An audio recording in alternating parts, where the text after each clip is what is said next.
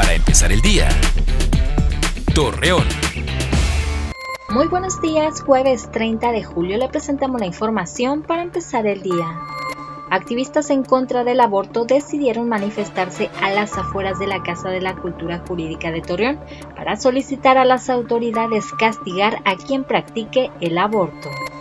Luis Ernesto García Barrón, vocero del Instituto de Atención y Protección al Migrante y su familia en Durango, dio conocer que los ciudadanos deben de estar alerta y no caer en fraudes, debido a que una campaña está ofreciendo empleos temporales en Estados Unidos y Canadá.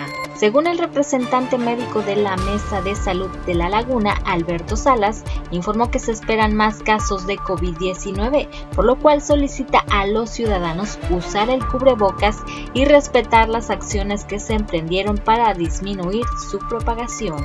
Usuarios del transporte público de la comarca lagunera expresaron que los operadores de camiones no están sanitizando las unidades y no portan cubrebocas. Ante ello solicitan a las autoridades supervisar las rutas.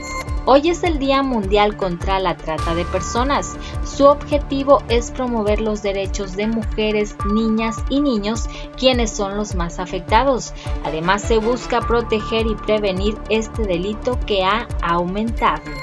Acompáñenos con toda la información dos minutos antes de las 8 de la noche por Mega Noticias. Para empezar el día.